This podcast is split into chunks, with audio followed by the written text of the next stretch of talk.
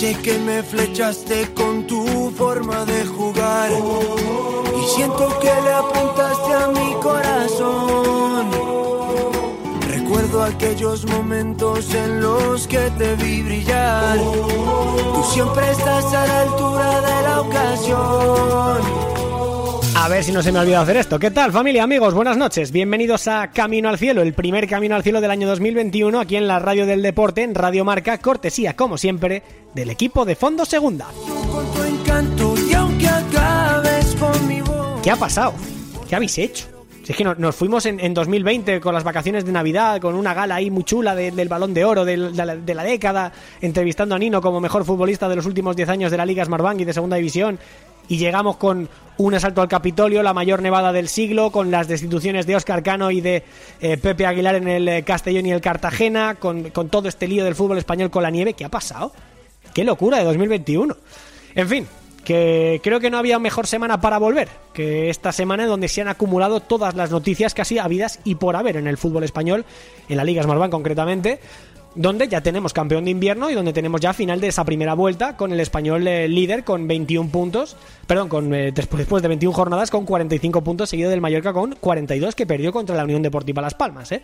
El Mallorca que cayó ante la Unión Deportiva Las Palmas, el conjunto amarillo que también se cargó al español en su momento. Hay un equipo que está ahora mismo eh, como siendo declarado el mata gigantes. De hecho, la portada de los compañeros de Fondo Segunda esta semana iba por ahí. Las Palmas como el mata gigantes de la Liga de Plata. Evidentemente nos daremos una vuelta por Castellón para ver cómo están los ánimos tras el relevo en el banquillo. Igual que en Cartagena, los dos equipos acaban la primera vuelta en puestos de descenso. Y tenemos entrevista, como siempre, con un jugador top de la categoría. Pero trataremos también en la tertulia de plata, que eso es otro clásico que de año a año no prescribe. Esta temporada y este 2021 vamos a seguir con la taberna de plata, como siempre. Pero evidentemente todo esto, todas estas noticias que se han ido sucediendo en segunda división eh, con el paso de los días, se quedan completamente eclipsadas después del ridículo de, que ha dado el fútbol español en todas sus vertientes, tanto, fútbol, tanto equipos de fútbol, tanto clubes, mejor dicho, como liga, como federación, como sindicato AFE. No sé, o sea, a mí me parece increíble que no se pueda suspender un partido con cierta normalidad, como se hizo, por ejemplo, con el Leganés Almería, como en el Alcorcón Albacete, partidos que no se jugaron y no se disputaron y no pasa nada. ¿Por qué hay que obligar o por qué hay que forzar las cosas, igual la palabra obligar no es la más adecuada, pero ¿por qué hay que forzar las cosas tanto hasta tal punto? O sea, quiero decir, ¿por qué el Athletic se tiene que dar la vuelta camino de Madrid, de vuelta hacia Bilbao, porque Barajas está cerrado al tráfico aéreo y porque el Wanda Metropolitano está intransitable para jugar al fútbol? ¿Por qué el Rayo Vallecano se tiene que coger un autobús el viernes por la noche camino de Miranda de Ebro, Burgos, donde caen copos de nieve como melones? Para luego darse la vuelta después de 5 horas de viaje para nada y luego volverse a casa. Claro, en metro porque el coche no lo puedes coger. Los jugadores del Rayo estaban que trinaban. Y es normal. Es que al día siguiente sale Courtois, portero del Real Madrid, a decir que no son marionetas, igual que lo dijo Oscar Valentín, y quejándose de cómo el fútbol está eh, llevado por unos dirigentes absolutamente em, torpes en algunas de sus, de sus decisiones. O sea, que mm, yo de verdad no puedo entender por qué el partidos como el, de, el del Mirandés Rayo no se suspende mucho antes de que el Rayo salga de viaje. O sea, ese partido que se termina suspendiendo, ¿por qué no se pudo suspender antes? ¿Por qué los jugadores del Getafe tienen que forzar la máquina tanto para verse como una imagen eh, icónica ya del fútbol español y de este fin de semana, empujando coches de la propia liga, puestos por la propia liga, para poder salir de sus viviendas, para poder acometer un viaje hacia Elche? Estoy mezclando un poquito primera y segunda, pero al final es que es un poco todo lo mismo. Es que en segunda B también ha ocurrido con un ridículo mayúsculo del viaje de unionistas de Salamanca a Ferrol o del Deportivo de La Coruña a Zamora, cuando había otros partidos que se habían suspendido en unas mismas condiciones. ¿Tanto cuesta hacer las cosas con sentido común? Que no pasa nada por aplazar un partido, que sí, que el calendario está que revienta, normal, lógico. Hay Eurocopa en 2021, en verano. Hay Eurocopa, sí. Joder, pero de verdad, tan férreos son los compromisos con las televisiones que no se pueden aplazar los partidos por una causa de fuerza mayor, como es una nevada histórica, porque en 50 años no se había visto una nevada igual. Pues no, es mejor poner en peligro a los futbolistas, la salud de los jugadores, de los árbitros, de los... Eh, y porque no hay espectadores, ¿eh? Pero si no también. O sea, ¿qué necesidad hay de poner en peligro las vidas de conductores de autobuses, de utilleros, de entrenadores, futbolistas, de todos los protagonistas de todo esto? ¿Qué necesidad hay? Bueno, en fin, eh, yo eh, no me quiero enrollar más porque eh, luego lo trataremos en la Taberna de Plata, pero me parece que el fútbol español esta semana ha hecho el ridículo en todas sus vertientes, tanto Liga como AFE, como Federación. Ha sido nefasto y como los clubes, que ninguno se ha plantado, ninguno ha tenido el valor para decir yo a mis jugadores no los expongo a un riesgo innecesario. En fin, lo dicho, vamos con los titulares, ponemos todo en orden, que ha sido una semanita ajetreada de verdad, ponemos todo en orden y arrancamos ya sí con los titulares, camino al cielo, vamos a nuestro kiosco virtual de la Liga de Plata.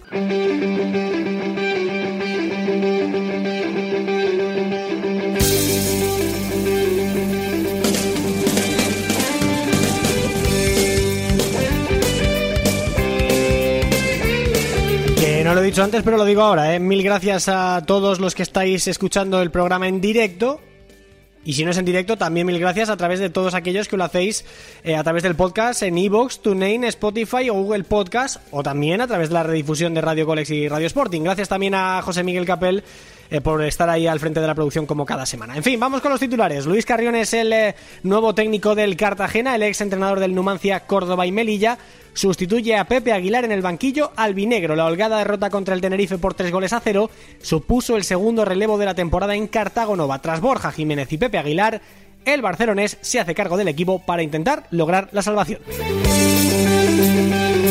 Suerte ha corrido Oscar Cano. El entrenador eh, del Castellón fue destituido en la tarde del lunes tras cosechar su quinto partido sin ganar, sumando Liga y Copa tras caer en esta vez, en este caso, en Cornellá por 2-0 ante el Español. Su sustituto será Juan Carlos Garrido, que firma con el conjunto Oreyut hasta final de temporada con el objetivo de lograr la permanencia en Segunda División.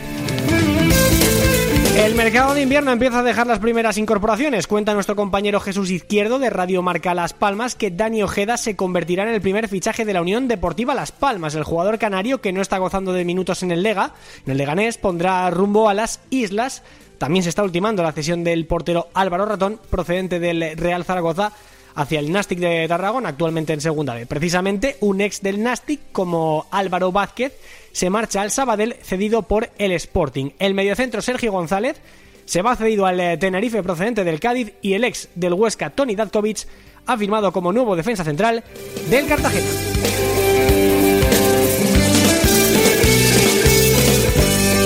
Repasamos la tabla clasificatoria.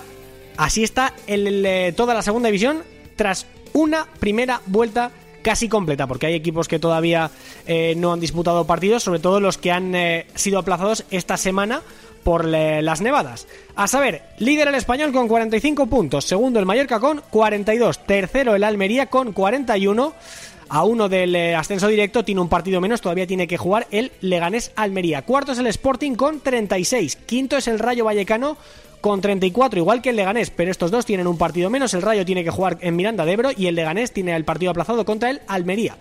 Séptima la Ponferradina con 31 puntos, octavo el Girona con 30, noveno Las Palmas con 29 y décimo Lugo con 28, mismos puntos que el eh, Málaga, mismos puntos que el conjunto malacitano. Eh, decimosegundo está el Real Oviedo con 27 y hay un cuádruple empate con Mirandés, Fuenlabrada y Logroñés. Decimosexto aparece el Tenerife con 26, a 6 del descenso. Con 20 el Real Zaragoza y el Sabadell, fuera de la zona de peligro. En eh, tierra peligrosa, en puestos de azufre, descenso a segunda B, Cartagena con 20, empatado con el Sabadell, pero con peor diferencia de goles. Vigésimo el Alcorcón con 19 a 1 de la salvación, igual que el Castellón, Castellón queda un poquito descolgado el colista del Albacete con 15 puntos. Así que hasta aquí los titulares, arrancamos en Camino al Cielo del Radio Marca, primera parada Cartagena, después nos vamos a Castellón y cerraremos en eh, Málaga para hablar con Pablo Chavarría, delantero del conjunto malacitano y por supuesto Taberna de Plata y menudo el fin de semana. No nos falta un detalle. Venga, que vamos, arrancamos Camino al Cielo en Radio Marca.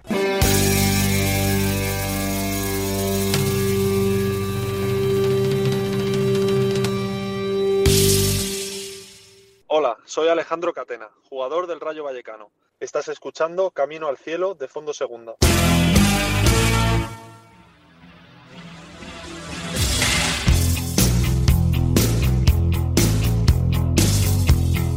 Bueno,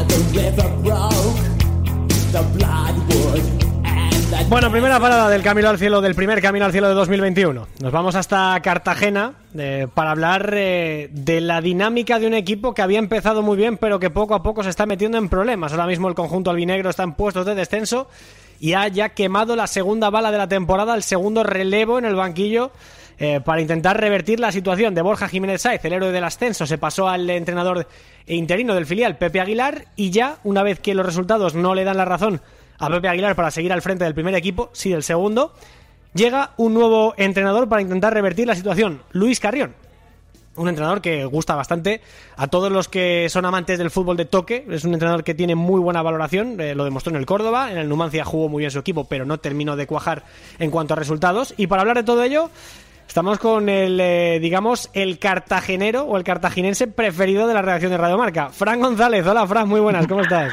Que tal, Jaime? Muy buenas y feliz año para todos los oyentes de Camino al Cielo. Igualmente, muchas gracias. ¿Cómo lo ves? Que vaya mm, con lo bien que había empezado el equipo y vaya cambio de rumbo y de timón que ha pegado en apenas un mes y medio, ¿eh? Pues sí, la verdad es que sí. Yo yo creo que Paco Belmonte, Manuel Sánchez Breis estaba y toda la directiva del Fútbol Club Cartagena estaba a la espera de este mini parón que hay hasta hasta el 25 de, enero para el Fútbol Club Cartagena, un parón de 15 días para un nuevo entrenador y finalmente pues apostó tres partidos desde Alcorcón, Real Zaragoza y Tenerife, son tres partidos por Pepe Aguilar, solo ha sumado un punto de nueve y por ello Pepe Aguilar va a bajar al filial, va a seguir en el equipo de en el segundo equipo del FC y ahora pues Luis Carrión, como comentabas, un entrenador que es cierto que descendió con el Numancia, pero que creo que va a hacer muy buenas cosas en el Fútbol Club Cartagena porque el equipo del Fútbol Club Cartagena, si tuviéramos que definirlo así eh, en pequeños rasgos, sería un equipo con buen toque, un equipo atrevido y un equipo que sobre todo, si destaca en algo, es lo ofensivo. Entonces, si tienes a Luis Carrión, que es un entrenador Made in la Masía, por definirlo de alguna forma, pues creo que tanto la afición del Fútbol Club Cartagena como el equipo, como el propio Luis Carrión, van a formar una gran unidad y el equipo se va a poder salvar. Estoy tremendamente de acuerdo contigo, porque creo que le va muy bien el estilo del entrenador al equipo, al actual equipo, desde luego. Eh, pero eh, he estado leyendo opiniones eh, de aficionados del Cartagena por las redes sociales y demás, y parecían más entusiasmados con la figura de Julio Velázquez, que finalmente no terminó de cuajar, que con la de Luis Carrión, cosa que no he entendido muy bien. No sé a ti qué, te parece. a ver, sin desmerecer a la afición del fútbol del Fútbol Club Cartagena, Jaime, y sin desmerecer a las redes sociales, hay mucho mucho aficionado del Fútbol Club Cartagena que pase lo que pase está desconforme. De hecho, no solo, se, no solo se barajaba la opción de Julio Velázquez, también se barajaban otras opciones como la, la de Paco Gémez. Y, y si hubiera salido Paco Gémez, la gente hubiera querido a Luis Carrión, la gente hubiera seguido queriendo a Julio Velázquez. Si hubiera salido Julio Velázquez, la gente hubiera querido a Luis Carrión. Es normal que la afición tenga dudas, es normal, por supuesto que sí, que el equipo que está ahora en, en, la zona roja de la clasificación de segunda división, que está con 20 puntos en el puesto número 19, ahora mismo ser equipo de segunda división B, es normal que tenga esas dudas.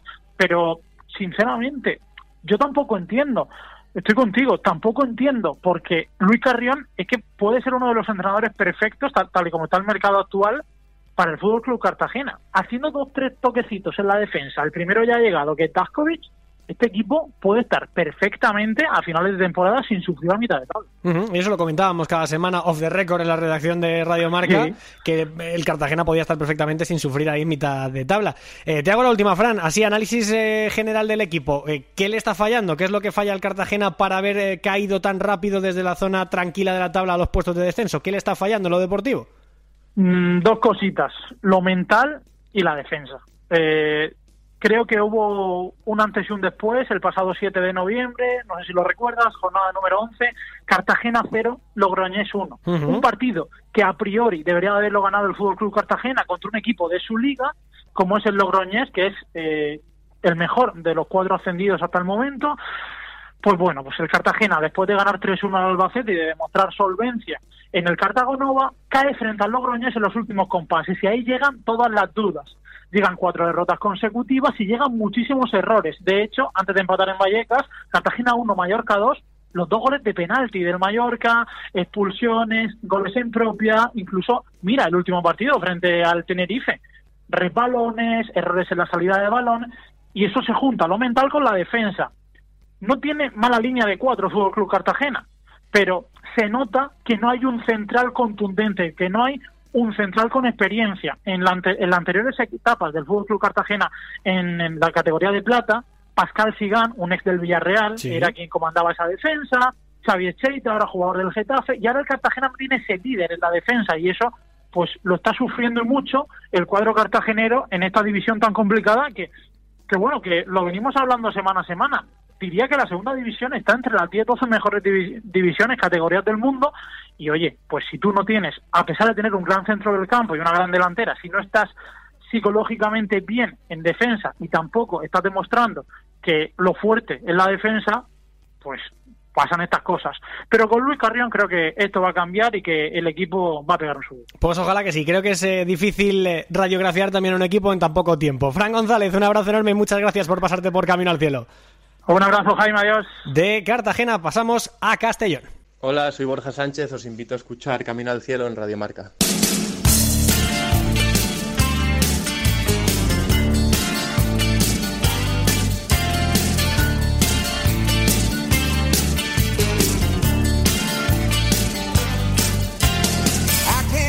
De Cartagena a Castellón, nos estamos haciendo la autovía del Mediterráneo prácticamente entera en este programa, en este Camino al Cielo de Rayo Marca. Hemos contado la destitución eh, de Pepe Aguilar y la contratación del nuevo técnico de Luis Carrión. Nos vamos hasta Castellón porque ha ocurrido exactamente lo mismo. Oscar Cano, el héroe del ascenso de la temporada pasada de Segunda B a Segunda, ha caído y llega en su lugar Juan Carlos Garrido, que curiosamente militó durante varias temporadas en el eterno rival, en el Villarreal. Para hablar del Castellón tenemos a nuestro compañero de Radio Marca Castellón, Andreu Rubert. Hola Andreu, muy buenas, ¿qué tal? ¿Cómo estás? Hola, muy buenas. Bueno, ¿cómo ha caído el fichaje de Garrido por allí? Bueno, pues eh, se necesitaba un, soplo de aire fresco, eso sin duda. El ambiente con, con Cano y la dinámica de derrotas que había entrado el, Castellón, pues eh, ya se ve en la propia clasificación cómo había caído el equipo, se necesitaba un cambio, eh, llega en la dirección eh, del puesto de entrenador, en este caso sustituyendo a Oscar Cano y entra Juan Carlos Garrido.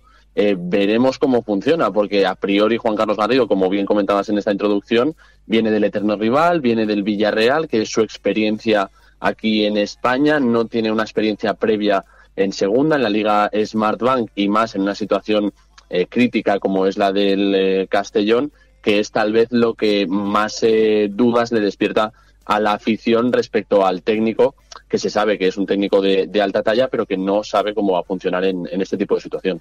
La información que yo manejo es que estaban entre Garrido y, que y Oltra, la primera opción era Garrido, y finalmente se elige a Garrido. ¿Por qué? ¿Por qué se opta por, por un entrenador que lleva seis años sin entrenar en España y no por un hombre que, aunque la última experiencia que tuvo no fue buena en el Racing, eh, sí que tiene un poquito más fresca la segunda división? Pues eh, mira, si quieres te, añado un nombre más a la lista, que es el de Sergi Escobar, que ya estuvo ex técnico del, del Castellón y que además eh, pues se conoce muy bien la casa y pues también se barajaba como uno de los nombres.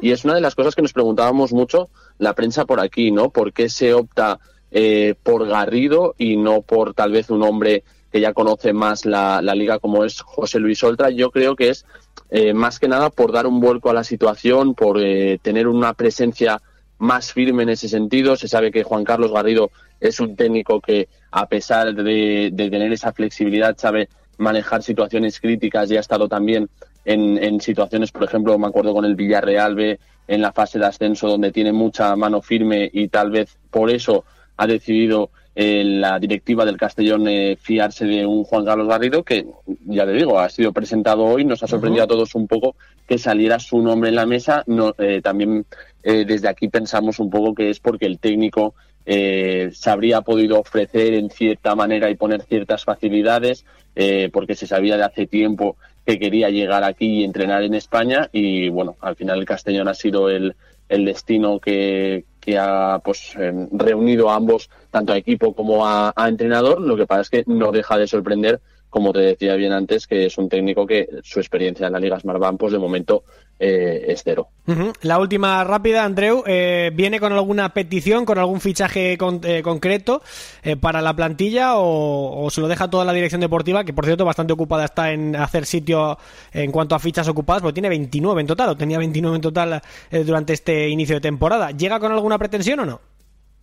Pues de momento no, no ha dicho nada. Sí que es cierto que el cuerpo técnico, hay mucho exjugador del Castellón, como Mario Rosas o Xavi Oliva, que son eh, en cierta manera históricos jugadores del, Castellón, y ahí sí que ha habido una renovación, pero también la dirección técnica, gran parte de, la dirección se basaba en Oscar Cano y su figura, y era al final una plantilla muy hecha al perfil del, del entrenador, por lo tanto, debe haber salidas sí o sí, como bien comentabas, porque es una plantilla muy amplia y hay muchos jugadores que no han contado para el técnico o que han contado y han tenido una presencia básicamente testimonial, pero sí que se rumorean varios eh, nombres de cara al Castellón. Uno, sobre todo, es eh, ante la falta de gol que tiene el, conjunto albinegro, eh, Leo Ulloa salió como uno de los eh, principales nombres, también por su pasado albinegro, y no me extrañaría que, teniendo en cuenta el tiempo del que dispone ahora el técnico para hacerse la plantilla y para poder, eh, pues eh, con la directiva, acordar una plantilla más acorde a la situación con la que está el Castellón, eh, que tuvieran ese margen de maniobra para configurarla cuando se llegue el estreno del técnico. Bueno, mucha suerte a Garrido, que la va a necesitar seguro para un Castellón que tiene muy buena plantilla, pero evidentemente necesita retoques. Andreu Ruber, muchas gracias, un abrazo enorme. Un abrazo. Hola, soy Carlos Julio del Club Deportivo Mirandés y escucho cada semana Camino al Cielo de Fondo Segunda.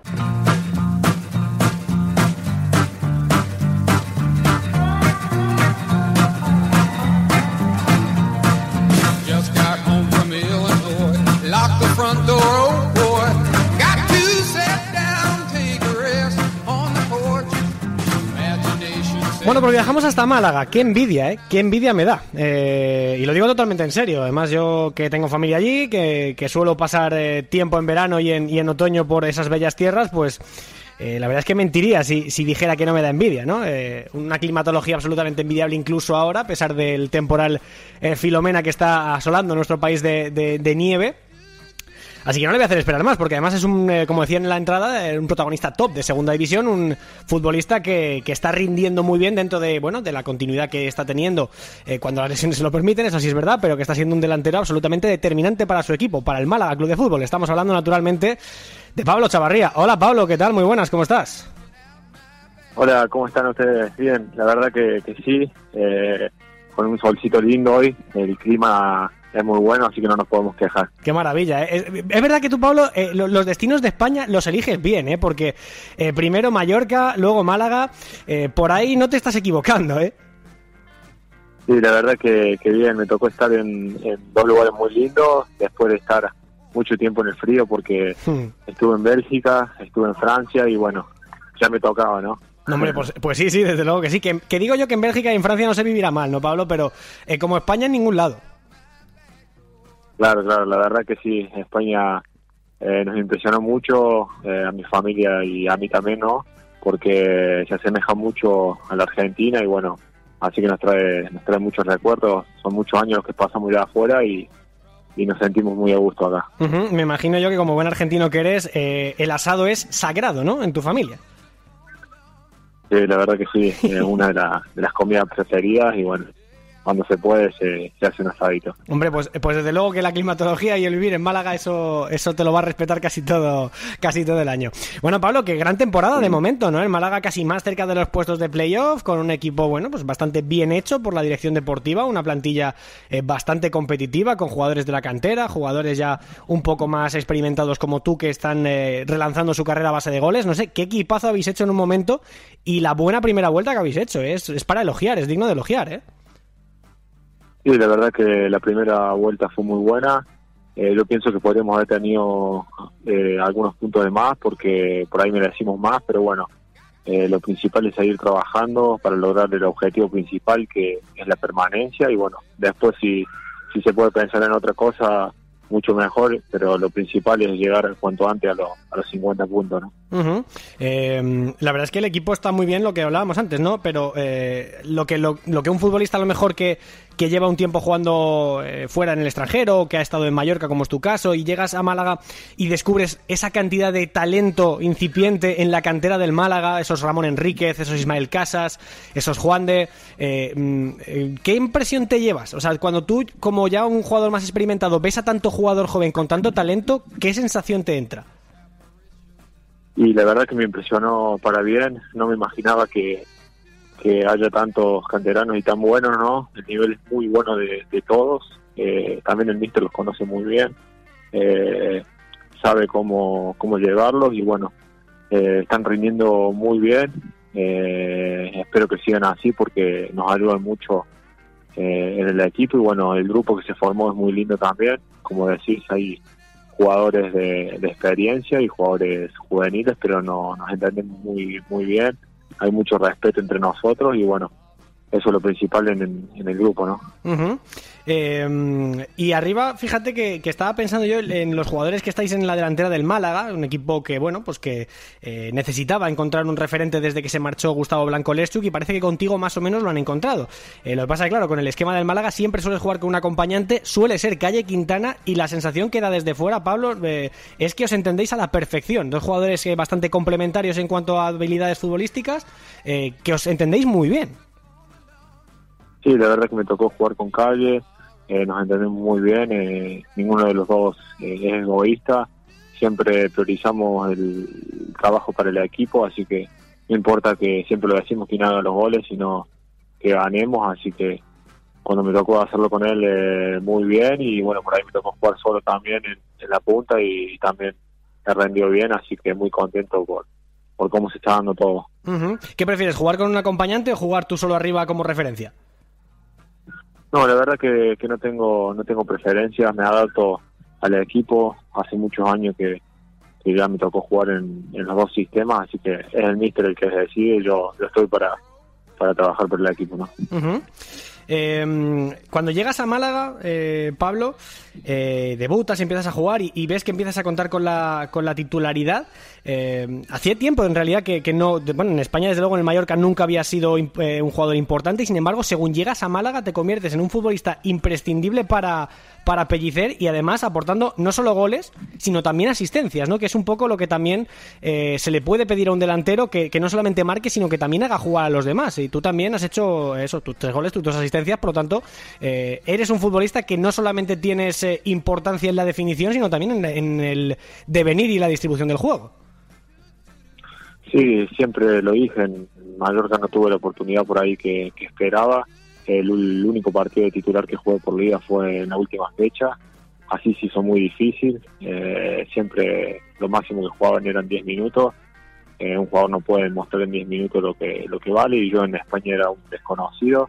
Eh, si bien en Francia y en Bélgica me conocen mucho, acá nadie, así que es por eso que, desde un primer momento acá me, sentí muy a gusto porque sentí la confianza del míster. también fue el primer partido que me pone de titular que con el Zaragoza que, que hago una asistencia y un gol y bueno eh, yo siempre soy el mismo nunca cambié y bueno yo trabajo como te digo siempre para el equipo y, y después lo principal es tener buenos resultados, ¿no? A vosotros es verdad que lo de, volvemos a lo del tema del tiempo, a vosotros la verdad que lo de la nieve nos ha pillado muy de cerca, eh, con eso de que tenéis una climatología absolutamente envidiable ahí en Málaga, pero eh, desde fuera, Pablo, imagino que habrás visto las imágenes de, por ejemplo, los jugadores del Getafe eh, arrastrando o empujando coches, los jugadores del Atlético de Madrid viajando en, un, en una especie de, de, Seat Panda antiguo eh, para ir a entrenar porque con otro coche no se podía, eh, los jugadores del Rayo Vallecano dándose la vuelta camino de Miranda de Ebro. No sé, ¿qué te parece que el fútbol español haya llevado tan mal el tema de la climatología, de, la, de, la, de las nevadas, que nunca se había visto una cosa igual en 50 años, pero la imagen del fútbol español se ha visto bastante tocada. No sé qué te ha parecido. Sí, la verdad que que vi algunas imágenes, bueno, me pareció que por ahí eh, no se no se guardó la, seguridad para, para ciertas cosas, que, me parece que la organización tampoco fue, fue buena y bueno, eh, estas cosas te sirven también para mejorar, pero me parece que, hay muchas cosas que se hicieron mal. ¿no? La verdad es que sí, la verdad es que sí, pero bueno, y sobre todo porque el jugador al final es el, trabajador y es el que, el que se ve su vida en peligro, ¿no? Como hemos dicho antes con lo del eh, viaje del Rayo Vallecano, por ejemplo, por carretera. En fin, Pablo, yo me imagino que por lo que por lo que te escucho decir, eh, estás muy contento en Málaga, estás muy a gusto. Eh, ¿Cómo está tu tema de la continuidad? Es decir, ¿hasta cuándo tienes contrato en el Málaga? Tengo contrato hasta junio y bueno, en caso de, de subir a primera división, eh, tengo un contrato automático de, un año más. y, bueno, es esa la situación por el momento, no pienso mucho en el, en el futuro. trato de disfrutar el día a día y bueno, si, si, si en su momento se tiene que hablar, se hablará, pero no, no me hago la cabeza por eso.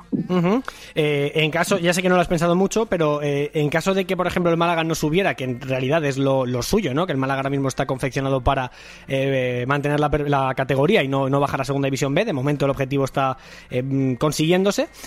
¿Tú te plantearías quedarte un año más en caso de que el equipo no subiera? Sí, voy a escuchar toda, toda propuesta que, que reciba y bueno, eh, sin duda que, lo estudiaría, pero, pero sí no sería algo de decir no, no me voy a quedar eh, otro año más acá, ¿no? Eh, en caso de que, de que ellos estén interesados, yo también estoy a gusto acá, así que se podría hablar. Bueno, pues mira, eso seguro que lo, que lo celebran los aficionados del Málaga porque te han cogido un cariño tremendo en estos últimos, en estos últimos meses. La gente por allí, que, dentro de que hay que guardar mucho las distancias de seguridad y demás, ¿qué tal te han tratado? No, la verdad que muy bien. Eh, en la calle, cuando me reconocen, eh, la verdad que, es muy lindo. Se nota que, son hinchas de verdad acá en, Málaga y bueno, eh, es una lástima que no se pueda jugar con, con público por, por la situación que hay, pero esperemos que pronto se solucione todo y que podamos jugar con el, con el público porque lo necesitamos mucho, más que nada acá de local, ¿no? Eh, tú que además también has, empezado, evidentemente, en Argentina jugando al fútbol, eh, jugaste en Belgrano y, ahí en la Liga Argentina. Eh, ¿Te parece que es una afición que se puede recordar o que se puede parecer un poco a, las, a esa afición tan, tan fogosa que hay en Argentina? Sí, la verdad que sí. si bien no, no tuve el placer de jugar con el estadio lleno acá, pero en Argentina es muy similar. la gente sigue mucho, hace mucho esfuerzo para para ser socio del club, para ir a la cancha y, bueno, eso que el jugador eh, eh, hace en el campo lo que lo que tiene que hacer eh, se ve reconocido, ¿no?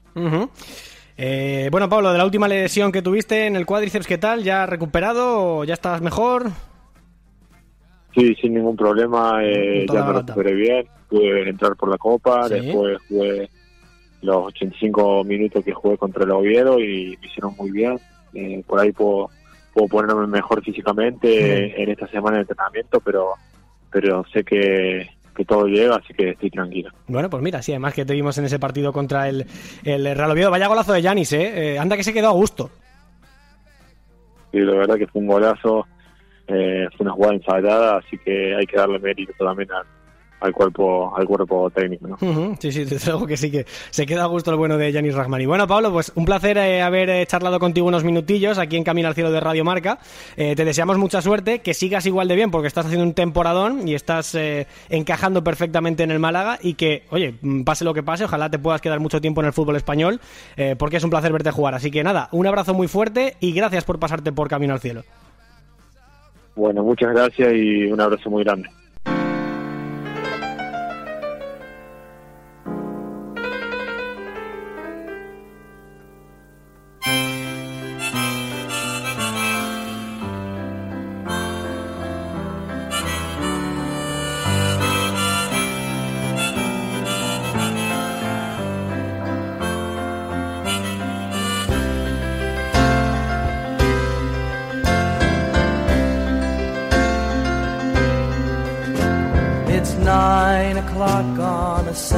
Bueno, pues nada, pues hemos cogido la pala.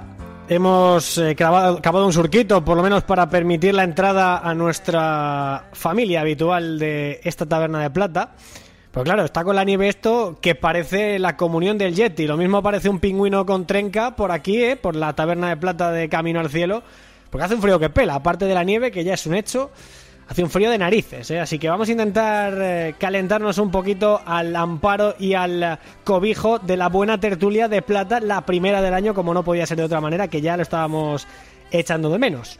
O no, no lo sé. Porque hay algunos que a veces se quedan con ganas no de más, sino de menos. Eduard París, buenas noches, ¿cómo estás? ¿Qué pasa, Jaime? Más madera, ¿eh? Más madera que hace frío. Sí, sí, yo estoy congelado, ¿eh? Yo estoy congelado, de verdad, ¿eh? Y, es, y nos sube la luz ahora, ¿eh? Nos sube la luz ahora. Yo no sé a ti, además, como buen catalán que eres, ¿qué te parecerá esto de que te rasque en el bolsillo? Encima, encima, vaya tela. Vaya tela, de verdad, ¿eh? vaya tela. Eh, aquí en Madrid estamos fresquitos, ¿verdad que sí, Sori? Daniel Soriano, buenas noches, ¿cómo estás? Ahí estamos, ¿qué tal Jaime? Muy buenas. Sí, sí, en Madrid que estamos con nieve hasta el cuello, pero hay comunicaciones en Madrid hoy. Hoy tenemos comunicaciones. Ya, ya, era hora, también te digo, ¿eh? Ya era hora. Eduard París también allí en Cataluña pues estará pasando frío. Y no sé yo, Loren Castro desde Cantabria, que nos puede contar. Casi que esto parece una conexión de, de, de, los meteorólogos, ¿no? De los periodistas que están cubriendo ahí la, la tempestad y las nevadas. ¿Qué pasa, Loren? Muy buenas, ¿cómo estás? Muy buenas, muy buenas a todos. Nada, yo soy un chicarrón del norte, lo aguanto todo, no hay problema. Ah, sí, a ti te, es verdad que a ti te da igual, ¿no? A ti el frío te da exactamente lo mismo. Exactamente lo mismo, me da exactamente igual, me adapto a las circunstancias. Bueno, ya nos reiremos cuando llegue el veranito, ¿eh? ¿A que sí, Eduard? Ya nos reiremos cuando llegue el veranito. ya, te, ya te digo. Y todos estos calurosos se estén quejando. Cero grados, ni frío ni calor. como odio ese tópico, de verdad, como odio ese tópico. a cero grados los querría llover a todos. Bueno, chicos, que, que, bueno, bueno, fin de semana bastante chulo de fútbol eh, en la Liga de Plata, la Liga Smartbank. Eh, os voy a preguntar, como siempre, cuál ha sido vuestro más y vuestro menos, porque también quiero que hagamos un balance de lo que ha sido la primera vuelta, que ya tenemos campeón de invierno, es el español, líder con 45 puntos. Así que empezando por, por ti, Eduard, por ejemplo, tu más y tu menos de esta última jornada que hemos vivido en Segunda División. Bueno, pues mira, vamos a abrir 2021 con uno de, los jugadores que, más esperaba de él, ¿no? A principio de, liga y sí que es verdad que, le está costando el, panorama, ¿no? El contexto del equipo tampoco no, no le ha acompañado, pero parece que empieza a rendir, ¿no? Para mí el MVP de, la jornada, si Loren me deja me deja ponerle por delante de, Euros Jurjevic, que no es otro que, que Fran Sol, ¿no? Con esa con ese doblete, esa asistencia en la victoria de, del Tenerife frente al, Cartagena y qué mejor forma ¿no? de, abrir un año que yo creo, esperemos que, sea mejor que el final del 2020 para, para el bueno de Fran. Y para, para al menos me voy a ir a, a, Sabadell también con un jugador, en este caso, por cierto, ex de, del Tenerife, que es Iker Undabarrena, ¿no? Esa, esa jugada final, ¿no? Ese penalti eh, va muy pasado de frenada y el Sabadell se deja, se deja dos puntos de los que después te sueles acordar a final de temporada cuando estás metido en, la pelea o en los objetivos que va a estar metido el equipo catalán. No, desde luego, desde luego que sí, que es que cada fallo además en segunda se penaliza eh, con la derrota con algún punto que otro, como le ha pasado al Sabadell esta semana. Eh, Loren, lo de Fran Sol, ¿a ti qué te parece? Eh, ¿Estás más en, en, la línea de Jurjevic MVP o, o cómo lo ves? Eh, sí, y además eh, sabía que a pesar de no tener eh, guionizada la taberna de, plata, sabía que Eduard no me iba a quitar el puesto a mí más, que iba a ser Uros Jurjevic, ¿no? Porque sí que llama la atención lo de lo de Fran Sol, pero yo ahora tengo que apostar por, por mi delantero, el delantero de, mi equipo, por Uros Jurjevic, ¿no? que se ha colado ahí arriba en la tabla de, goleadores con 12 tantos, igualado con, con el todopoderoso Raúl de Tomás, ¿no? ¿Quién lo diría? al principio de la temporada y qué bien le están viniendo los goles del serbio al eh, conjunto de, David Gallego, ¿no? Así que mi más para él, con todos los respetos a, a Fran Sol, sin ninguna duda. Y, y mi menos, yo se lo voy a dar al Málaga. Se lo voy a dar al Málaga porque es, es un equipo que, que, a mí me daba muy buenas sensaciones al principio de la temporada. Son cinco partidos los que lleva sin, sin ganar, tres empates consecutivos después de dos derrotas. Se ha pegado de esos puestos altos de, de la tabla y lo estoy empezando a no reconocer. ¿Eh? Eh, ya creo que hemos hablado de esto en alguna ocasión, en alguna taberna anterior, cuando un equipo es reconocible o no lo es, pues yo empiezo a no reconocer el, el Málaga. Así que a ver si con este menos le damos un poquito de aliento al equipo eh, malagueño y que aspire a mejores puestos en esta segunda vuelta. Claro, como no le ha ganado al Oviedo, pues palito para los, para los malagueños. Y luego también, ojo, es que el Málaga tiene mucho mérito donde está. En algún momento tendría que caer, que es que tampoco su realidad es pelear por el playoff. Así que tiene mucho mérito lo del Málaga. Lo de Jurjevic, a mí de verdad, sorry, si me pinchan, no, o sea, de verdad que no sangro. ¿eh? Yo lo de que Yuka esté ahí arriba con 12 goles, eh, lo tenía yo que ver. Efectivamente, 2020 y 2021 son dos años muy raritos y, todo esto se explica con, con, esos fenómenos paranormales y es que el serbio marque goles. En fin, tú más y tú menos, ¿para quién va? A ver, año de nieves, año de bienes, dice el dicho, ¿no? Jurjevic empezó muy bien la, la temporada, sigue en esa dinámica, pero para mí el más se va para, para Zaragoza Podría ser para Narváez, también uno de los goleadores de esta jornada, pero yo se lo voy a dar a, Bermejo, que hizo un partido espectacular y sobre todo alabar la, la, lo que está haciendo ahora mismo Jim en el, en el Zaragoza. De momento, tres partidos sin perder, ya fuera del descenso y sobre todo consiguiendo un mejor bagaje de puntos. 10 de 15 y ya consiguiendo un poquito de holgura, ¿no? Y saliendo y agachando un poquito menos la cabeza de, lo que ha empezado la temporada. Y mi menos se va para el Castellón y concretamente para Vicente Montesinos, ¿no? Ya que es el presidente del, del Castellón, ese despido Oscar Cano, para mí precipitado, un, un entrenador que te ha devuelto a, a, segunda división en una situación preocupante, ya que están en descenso, llevan bastante partidos sin ganar, dos victorias de nueve, desde que consiguió esa victoria contra el Leganés incluso se tiró siete partidos sin perder, ahora mismo está penúltimo, una situación preocupante, pero a ver, a pesar de los fichajes que se hicieron en verano, el Castellón es el equipo que es, es un recién ascendido y lo normal es que esté luchando por esos puestos de, de descenso, así que mi menos se va para, para el presidente de, del Castellón, para Vicente Montesinos. Fíjate que eh, es verdad que una destitución nunca es plato de buen gusto, pero para mí creo que teniendo todo el mérito que tiene Oscar Cano por haber devuelto al Castellón al fútbol profesional, para mí es una decisión que llega tarde. Pero bueno, yo sí que hubiera optado por la destitución mucho antes porque eh, parece que el equipo no termina de dar con la tecla en ninguna de las eh, opciones que pueda tener. Pero bueno, eh, igual sale el Castellón a la palestra otra vez. Otro entrenador también, por cierto, que ha sido relevado es Pepe Aguilar, que se va al filial otra vez del Cartagena. en fin, vamos a hablar un poquito de la primera vuelta a términos generales y podemos tocar muchos palos, pero empezando, por ejemplo, por la parte de arriba, chicos, es completamente justo para vosotros que el Español y el Mallorca estén ocupando puestos de playoff, de más de playoff de ascenso directo, perdón. Hmm, totalmente, totalmente. Están siendo los equipos más regulares, sobre todo siendo muy fiables atrás, más el Mallorca todavía, aunque bueno, los dos llevan 10 goles en contra, pero sí que es verdad que al Mallorca le hemos notado una mayor solidez defensiva, con Valien siendo el más destacable en esa línea defensiva y el español sobre todo destacando en ataque. Eso sí, ojito con el Almería que viene jugando muy bien, muy bien y que en los últimos partidos, en los últimos cinco ha ganado cuatro, o sea que viene con muy buena dinámica. Y a mí el que me gustaría ver más arriba, yo creo que con el paso de las jornadas va a estar en los puestos más cercanos al ascenso directo, más que al playoff, va a ser el, Rayo Vallecano, es un equipo que me encanta el juego que despliega, ya que te puede optar por muchas variantes, es un equipo que juega muy bien por fuera, porque tiene extremos muy rápidos, pero luego empiezas a juntar a Trejo en esa media punta, aunque él siempre está más retrasado junto a junto al media punta del Rayo Vallecano y es un jugador que, que, es de lo más destacable del Rayo Vallecano y que le está haciendo funcionar muy bien. Encima ahora Antonín que está metiendo, está empezando ya a meter goles, o sea que el Rayo Vallecano debería estar arriba. Permitidme que complete la pregunta. ¿Es, es el ascenso directo es cosa del español, del Mallorca y del Almería o se va a colar alguno más? Uf. Yo creo que sí, ¿eh? A ver, Eduard, ¿tú crees que sí? Yo creo que, que, es cosa que es cosa de tres, más allá de, de puntuación y demás, es, es viendo el, el bloque de, de, cada uno de los tres y que al final esto es, esto es una carrera de fondo, ¿no? La Almería vimos su, su bajón a, principio de temporada, ¿no? Lo que le costó arrancar, recordemos que empezó la temporada más tarde. El español tuvo esa, esa racha de tres, cuatro partidos donde, si no recuerdo mal, perdió un par de ellos, pero ahora parece que, que vuelve a coger la, la velocidad. Y un Mallorca que creo que el el peor bache lo está pasando justo ahora, ¿no? Desde que perdió ese, ese partido con el Fuelna, con esa polémica arbitral, esas dos expulsiones, después también la Copa y, el otro día frente a Las Palmas, pero creo que son los tres equipos que, están siendo capaces de, minimizar más eh, sus carencias, que son pocas ya de, de por sí, y además también eh, consiguiendo eh, minimizar a casi todos los rivales a los que se están enfrentando. Por lo tanto, eh, a diferencia de otros años, creo que este, esta temporada el ascenso eh, o el grupo reducido ¿no? de ese ascenso directo creo que es más pequeño que, que, en otros años, por lo tanto yo sí que lo voy a reducir a, a estos tres nombres. ¿Para ti, Loren?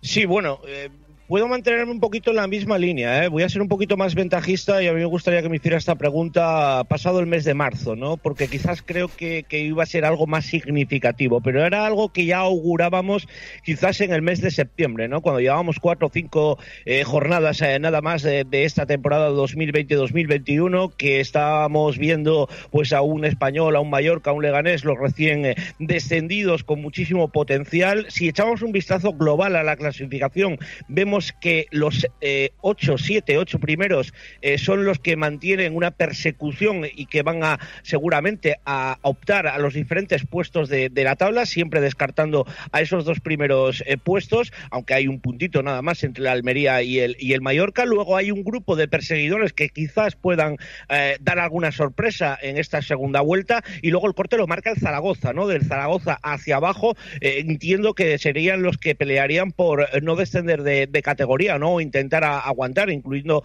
por ejemplo, Zaragoza, que también se puede aupar a ese pelotón de perseguidores. Pero sí que es cierto que la clasificación se va a partir, eh, ya creo que está partida en una sola primera vuelta, que no va a ser como la temporada pasada, que entre el equipo que desciende a Segunda División B y el último equipo que se mete en los playoffs hay muy poquitos puntos. Estamos hablando ahora mismo de unos 16 puntos de, diferencia. Para mí son muchísimos eh, puntos. Eso significa que se va a alargar un poquito más la clasificación, que se va a poner mucho más caro los puestos de, playoff y la superioridad en este caso de el español por encima del resto eh, sí que la noto más clara, ¿no? Quizás el Mallorca también, obviamente, como decía Eduard, yo les veo muy poquitas carencias, les veo esa eh, parte de adaptación al campeonato ya superada y, entiendo que, serían los dos equipos a priori favoritos, pero todavía tienen que pasar muchísimas cosas, yo creo que hay baches, yo creo que hay todavía opciones para que algún equipo pueda dar la, campanada, pero sí que es verdad que dentro de un par de meses eh, seguro que estas eh, diferencias se van a abrir un poquito más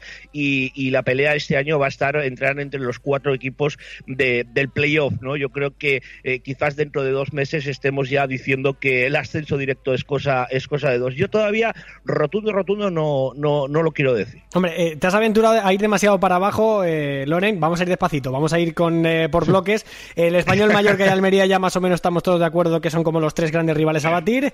En el playoff tenemos al Sporting de Gijón que está cuarto, ahora mismo con 36 eh, puntos a 6 del segundo.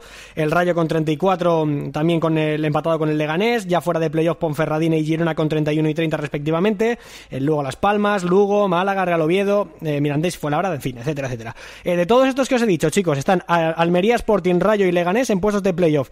¿Echáis de menos a alguno? ¿Hay algún equipo de los de la parte alta que estáis echando de menos porque tendría que estar más arriba y que sin embargo está más abajo de lo que debería corresponderle? ahora me, ahora me, me, me, voy a adelantar yo un poquito para, para que ya que, quede fino lo de antes, ¿no? Eh, yo echo de menos al Girona. Bien. Echo de menos a, al Girona porque creo que es un equipo con eh, potencial para estar en esa parte alta de la tabla. Y si antes eh, mencionaba eh, Sori que el Rayo Vallecano se había adaptado o el Almería que habían pasado su bache, parece que el Girona no recupera ese terreno perdido de las primeras jornadas. ¿no? Yo echo de menos el Girona en esa pelea. Estoy convencido también que va a estar. ¿eh? Mm, no, seguro. Yo, yo también. Sori, no sé cómo lo ves. Yo discrepo un poquito. Sí que es verdad que el Girona tiene potencial de sobra para, para poder estar en playoff, sobre todo en cuanto a delantero se refiere, pero es que está siendo muy regular. Ya decía, eh, ya decíamos en, ese comienzo de temporada que había tenido un par de baches, de momento lo sigue teniendo y ya digo, sobre todo irregularidad y le está pasando algo parecido, digamos, al Leganés, que ahora mismo viendo la clasificación ostenta en la misma racha de partidos. O, igual, la misma. Y el Leganés más o menos algo parecido, un equipo que debería estar más arriba, que tiene equipo para ello, pero por las circunstancias, de momento sexto, pegado al playoff, aunque debería estar más arriba, que encima fue uno de los que ganó al, español con bastante diferencia además, un 2-0 muy contundente. Estaba mirando... Ya que no puedo sacar... Eh, perdona, sorry, sigue, sigue. No, digo, ya que puedo sacar eh, la victoria del español, que es del poco pecho que podemos sacar este año, yo lo saco. es verdad que el español ha tenido pocos tropiezos, eh, ha tenido cuatro derrotas, pero bueno, que son que no es fácil eh, ganarle al español. Decía que, fíjate, el Girona tiene 16 goles a favor, muy pocos, muy pocos para tener a Stuani, a Sila, a, Pablo Moreno, a Samu Saiz, no se tiene mucho potencial ofensivo, a, a, Edgar Joel Bárcenas, 16 goles a favor, 17 en contra. Es verdad que el balance de goles recibidos no es malo y muchas veces el ser un equipo sólido y consistente te permite eh, pelear hasta el final por un hipotético ascenso o un playoff, pero es verdad que sorprende que el Girona que tiene a Stuani, que lo ha tenido lesionado durante tanto tiempo, pero tiene mucha pólvora arriba, tenga tan solo 16 goles a favor, Eduard. Esto es, eh, creo que es un sinónimo muy claro de por dónde van los tiros de este Girona que transmite muy poco en los partidos. Sí, pero bueno, Jaime, tú mismo acabas de, dar con la clave. Es decir, la clave es, es Cristian Stuani. Por, por, mucho que esté Samu Saiz, por mucho que esté, que esté Silla, eh, Bárcenas, todo lo que todo lo que quieras. Pues Stuani la temporada pasada marca 31 goles. Estamos ahora justo al final de la primera vuelta y los Pichichi son RDT y, y Jurcevic con 12. Es decir, la proyección es 12, 12, 24. Fíjate, 7, goles menos que, que los que metió Stuani la, la temporada pasada. A partir de aquí, yo creo que el Girona va a estar ahí. Es decir, no sé si llegará a playoff, pero metido va a estar, porque lo he estado comentando también en redes, es decir, el Girona está octavo, tiene 30 puntos, son cuatro de, del playoff, pero es que no está jugando Stuani. Stuani eh, le recuerdo dos partidos, el día del, del Logroñés que mete un doblete y luego el día del Albacete creo, creo que entra media hora, que está tocado y no, no, marca ningún gol, pero los dos goles creo recordar que interviene directa o indirectamente en esa victoria frente, frente al Albacete, un partido en el que el Albacete, pues bueno, dio la cara, aunque estaba en un, en un momento muy malo, ahora sí que es verdad que, que mejora, por tanto yo creo que, el Girona no hay que, no hay que descartarle teniendo al, al, delantero que tiene, que está de baja ahora, pues ha vuelto ya a la dinámica de grupo, pero va a volver y cuando vuelva yo creo que el Girona va a ganar muchos enteros para, para estar ahí. Y después de lo que comentabas de abajo, piensa que hay una máxima en, en segunda que yo creo, aún es temprano, ¿no? Para, para, empezar a comentar estas cosas, pero siempre hay un equipo, dos, un par de equipos, digamos, que sin estar ahí en toda la temporada se acaban metiendo. Es decir, eh, si te pones a ver la lista, no te sabría decir ahora ninguno, porque no, te, es imposible mojarse, porque es imposible. Pero siempre hay uno o dos equipos de, que están ahí toda la temporada, 10, 12 posición, y se acaban metiendo, no sabes cómo, se meten en el quinto o el sexto y en playoff dan guerra, y si no que se lo digan a la, la, temporada pasada. No, no, desde luego que sí, siempre hay alguno que viene con carrerilla, pues tipo Real Zaragoza hace unos cuantos años, o el Elche, por ejemplo, o el, Club Atlético Sasuna hace unos cuantos eh, temporadas que también hizo algo parecido, en fin, sí, sí, siempre hay alguno que, que se cuela a última hora, en fin, vamos a ver quién, quién es. Oye, os veo con ganas de hablar de lo de abajo también, ¿eh? Os veo con ganas de, hablar del descenso, eh, antes ahí Loren ha metido un poquito la cuchara con el Real Zaragoza, eh, ¿qué equipo se está decepcionando más de los que... Los que están ahora mismo eh, peleando por no bajar. No hay equipos, por ejemplo, como el Tenerife, que lo hemos mencionado antes, que o el Zaragoza, que podían estar eh, pensados para cotas más altas y que sin embargo están ahí en tierra de nadie. ¿Cómo lo veis? Pues cuidado, Jaime, con el, con el Cartagena. ¿eh? Además, después de, del inicio de, de, temporada, veremos ahora qué pasa con, con el banquillo, a ver quién coge, quién coge el proyecto pero además viendo la, el inicio que, que tuvo de, de, liga, es decir, para mí de los cuatro de los cuatro ascendidos por plantilla me parecía la mejor eh, con, con, relativa diferencia, ¿no? Frente frente a los otros tres. Con el inicio daban más o menos la razón, pero es que ahora están en una situación eh, bastante crítica, cuanto menos veremos lo que lo que pasa. Y, y, después también un poco con lo que he comentado antes de, del playoff, es decir, yo creo que hemos puesto este grupo de, seis equipos, ¿no? Hasta, hasta el Zaragoza, el Tenerife parece que, que se escapa, pero yo estoy prácticamente 100% seguro de que estos seis equipos, estos nombres, no sé si van a acabar siendo seis, cinco, eh, siete, los que quieras, pero van a variar mucho. Yo creo que van a haber de estos seis que van a salir y del, del vagón, digamos, de, de, delante va a haber más de uno que se va a acabar cayendo, ¿eh? Veremos lo que, lo que pasa, pero yo creo que aquí en el descenso todavía lo veo incluso más complicado que, que, con la zona de arriba para decirte algún nombre de los que de los que van a ser fijos ahí hasta final de temporada. No, no, por supuestísimo, vamos. De hecho, el que acierte el equipo que va a estar abajo peleando es que cualquiera de estos se puede, puede salir. Es que el Castellón ahora eh, puede salir eh, con el nuevo entrenador, el Alcorcón con Anquel ha dado una mejoría eh, importantísima, el Sabadell más o menos pues ahí está peleando, el Zaragoza, vamos a ver si Mirandés, Fuenlabrada y Logroñés no se terminan relajando al final. Joder, es que esto es muy complicado de ver por dónde puede ir. Y, de hecho, mira, antes Loren lo ha dicho y también lo ha dicho Eduard. Sorry, no sé qué piensas tú.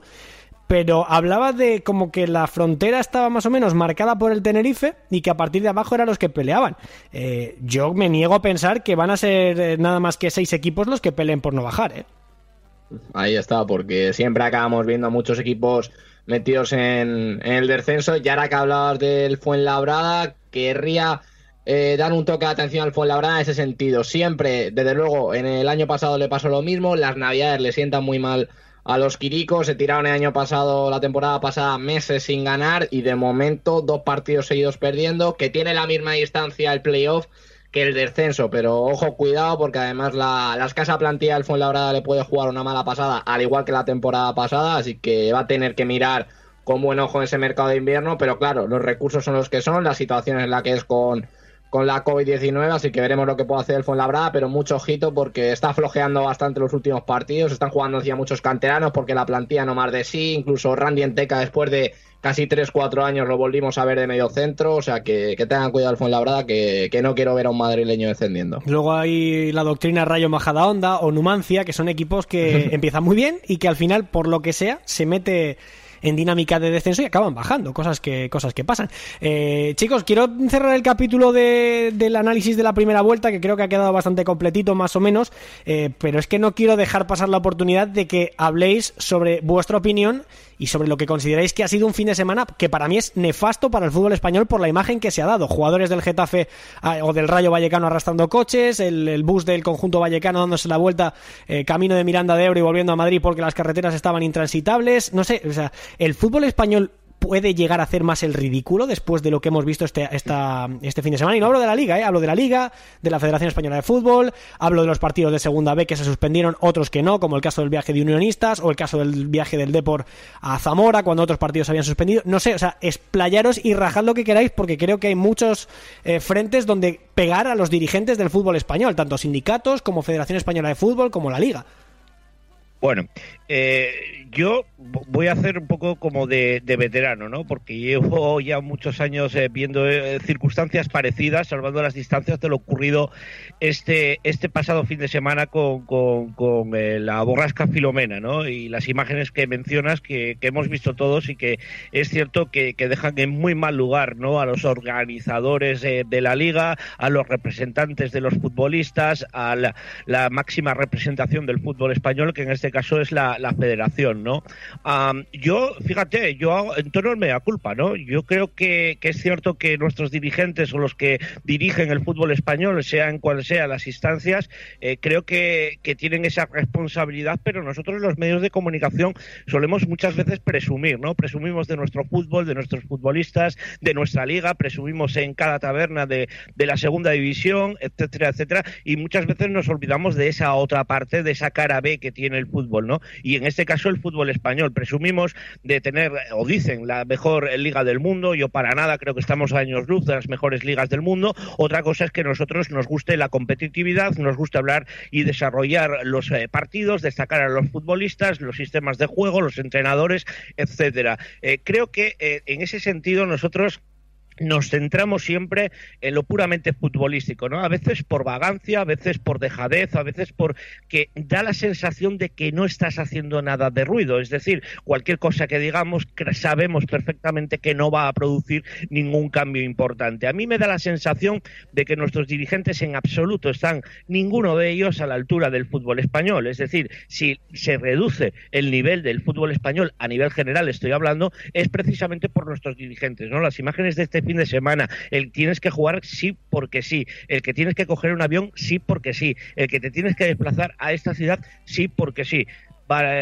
Como se suele decir, hay otro refrán, ya que hoy estábamos un poco refraneros, dice, eh, poderoso, poderoso caballero es don dinero, ¿no? Eh, evidentemente el fútbol se ha convertido en ese eh, fetiche de, de, los grandes consumidores y en este caso de los operadores televisivos en los cuales eh, que se aplace un partido, el que no tenga fecha, el que lo tengas que cambiar de un domingo a un miércoles por estas circunstancias, parece ser que no se entiende, ¿no? Yo creo que se ha deshumanizado el, el, fútbol. Yo creo que, y en ese sentido, por eso decía al principio que entonamos, o yo entono el mea culpa, al menos la mía, porque muchas veces dejamos de lado todos estos temas y le sacamos muy poquita punta a lo que realmente pasa fuera de los estadios de fútbol. Nosotros nos centramos en los 90 minutos, en lo que eh, puede suceder alrededor de un partido, pero eh, hay muchas circunstancias exteriores. ¿no? Eh, terminábamos la temporada pasada con un, el follón del, del Fuenlabrada, con el Deportivo, iniciamos esta con Filomena.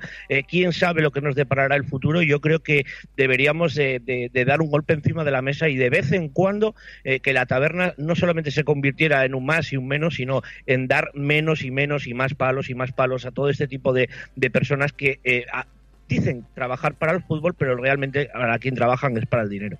Pues estoy completamente de acuerdo. Y es verdad que, hombre, nuestra obligación también es hablar de lo que va fuera de los terrenos de juego. Es que, eh, Eduard, por ejemplo, eh, no sé si has visto los tweets que puso eh, que pusieron los jugadores del Rayo, por ejemplo, el caso de Oscar Valentín, hablando de marionetas. Luego Courtois al día siguiente, eh, jugador del Real Madrid, después de que el Madrid se tuviera que quedar en Pamplona y demás durante varios días porque el tráfico aéreo estaba cerrado, también habló de marionetas. Es decir, cuando ya llega la crispación a este punto dentro de los propios futbolistas, es que algo se está haciendo muy mal, porque normalmente el jugador en ese tipo de cosas no se mete, pero si ya lo está empezando a hacer, es porque ya hay una cosa muy seria, ¿eh? Pues sí, Jaime, yo si quieres voy a, voy a repartir un poco, ¿no? Es decir, mira, si quieres empiezo. Tú sabes cuando, cuando ibas a la escuela, ¿no? Que te ponían las notas, en lugar de, ponerte números, te ponían letras, ¿no? Sí. Pues para, la federación, en este caso, todo lo que no sea jugadores, le ponemos una D, ¿no? Una D de deficiente. Después de, de lo que hemos visto este, este fin de semana, ¿no? Suspensiones, lo que es todo lo que ha dicho Loren al fin y al cabo. Yo creo que lo ha explicado muy bien. Es decir, no, no demuestra estar a la altura porque al final la meteorología sí que es verdad que aquí en España pues es, sueles tenerla bastante, bastante favorable, pero es un factor a, tener en cuenta. Es decir, siempre tienes que contar con que, con que de vez en cuando te pasen este, este tipo de cosas y tener los mecanismos, los recursos necesarios para saberlo gestionar de otra forma, de no de, lo que, de la forma en que lo han hecho esta vez, porque como digo, ha sido eh, que menos que, lamentable.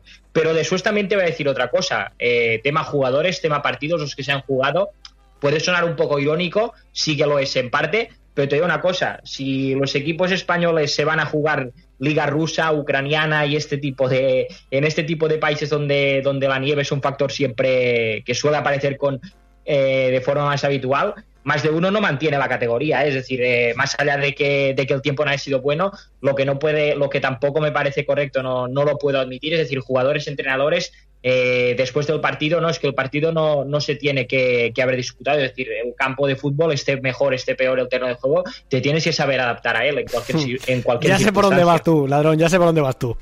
Ya sé por dónde vas tú. Aquí hablamos de fútbol de plata, Eduardo. Lo que, lo que diga el señor Zinedine Zidane, en teoría, aquí no tendría que, servirnos demasiado, ¿no? En fin, no, no, pero entiendo por dónde vas. Yo no he llegado a decir nombres y creo que en segunda también hubo un técnico que después del partido no quedó muy contento con esta con, el estado del césped o, la, o el viaje que tuvo que hacer su equipo. Mira, hablando de eso, eh, ya para cerrar, sorry, eh, mm, me sorprende mucho que ningún club, los futbolistas han rajado en público, en privado, por Twitter y demás, pero me sorprende que ningún club se haya plantado, que haya dicho, no señor, yo no voy a jugar este partido porque está la seguridad y la integridad de mis trabajadores en riesgo. Me sorprende muchísimo que ningún presidente haya salido a defender a los suyos y a proteger a sus jugadores eh, de un viaje eh, que pudiera condicionar eh, mucho su integridad física. Me sorprende muchísimo. Y la hace lo mismo, ¿eh? A ver, en parte lo veo normal, es un poco política del miedo, ¿no? Podríamos decir en cierto sentido, los jugadores sí que son más libres de, de poder manifestarse, básicamente porque ya lo han hecho entes más, más altos, por así decirlo, pero los clubes prefieren de momento esperarse, pienso yo, vaya, los clubes prefieren esperarse y que no haya ningún tipo de reprimenda con ellos, ya que la temporada es muy larga, así que si te quieren buscar las cosquillas te las buscan, ya le pasó al Fuenlabrada la temporada pasada, hay que tener mucho cuidado con ese tipo de cosas, pero sí que es verdad que es denigrante el, trato que están recibiendo los jugadores, los clubes, eh, todo el estamento de, los equipos, tanto de primera división como de segunda división, de segunda división B también, como decíamos antes, y no se están tomando las medidas correctas. Eh, vosotros que venís aquí a dar palos, al menos de todo lo malo siempre se puede sacar algo bueno y si me toque quedar con algo bueno sería con ese detallito que vimos de, del Atlético de Madrid, ¿no? Eh, de ese viaje en, ese coche tan, tan peculiar, con otra canción más que peculiar de fondo, así que si nos tenemos que quedar con algo bueno de, de Filomena y de las decisiones que están tomando nuestros queridos dirigentes, entrecomillado, que se note bien, al menos nos quedamos con imágenes que nos recuerdan a tiempos mejores. No, desde luego que sí. Al, mal tiempo buena cara y desde luego que la mejor imagen o la más divertida es ver a los eh, Mario Hermoso, Carrasco y demás metidos en un Seat Panda del año de la Polka para ir a entrenar al, al Wanda Metropolitano. En fin, chicos, que seguiría hablando con vosotros, pero de hecho nos hemos pasado un poquito de tiempo. Eh, la semana que viene más, a ver si ya por lo menos tenemos los ánimos más calmados y hablamos únicamente de fútbol, que esto de Filomena y demás nos ha dejado trastocados a todos. Daniel Soriano, Sori, un abrazo. Gracias por pasarte por aquí. A ti, Jaime, muchísimas gracias por poder estar aquí. Y atentos al Leganés estos días, que seguramente subirá algún cartel de estos que tanto gustan en, redes sociales relacionados con Filomena. Que ya lo sacó, pero habrá otros. Qué maravilla, qué departamento de comunicación. Un abrazo, Sori. Loren Castro, un abrazo, gracias. Un abrazo para todos, muchísimas gracias. Eduard París, cuidado con el frío, ¿eh? Cuidado, Jaime, y cuidado, creo que ya lo vas a decir durante, durante el programa. No hay liga este fin de, pero ojito con la copa. sí, sí, y con las copas, cuidado, cuidado. Sí, sí, de hecho ahora vamos con el menú del fin de semana como siempre, porque, es eh, verdad, lo ha dicho Eduard, ya, ya le ha dado paso a la sección. No hay fútbol esta semana, pero sí, no hay fútbol de, liga, quiero decir, pero sí hay Copa del Rey. Y van a, vamos a contar los partidos, ¿eh? vamos a contar qué partidos se van a vivir, que van a ser tremendamente bonitos. Un abrazo, chicos, gracias.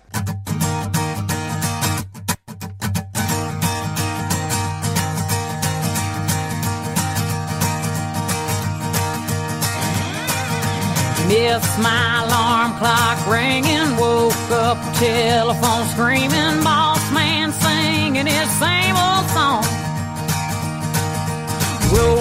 Fin de semana típico, porque atípico, ¿eh? que lo ha dicho Eduard París, que no hay Ligas Marbank esta semana, pero sí hay partidos de Copa del Rey de los 16 avos de final del torneo del CAO, del torneo copero, que siempre es muy bonito y más aún desde que se celebra a partido único. ¿eh? Para mí creo que el fútbol cobra una dimensión diferente una vez que los partidos de Copa del Rey se juegan en un único partido. la vida en 90 minutos, que diría mi buen amigo Antonio Esteba.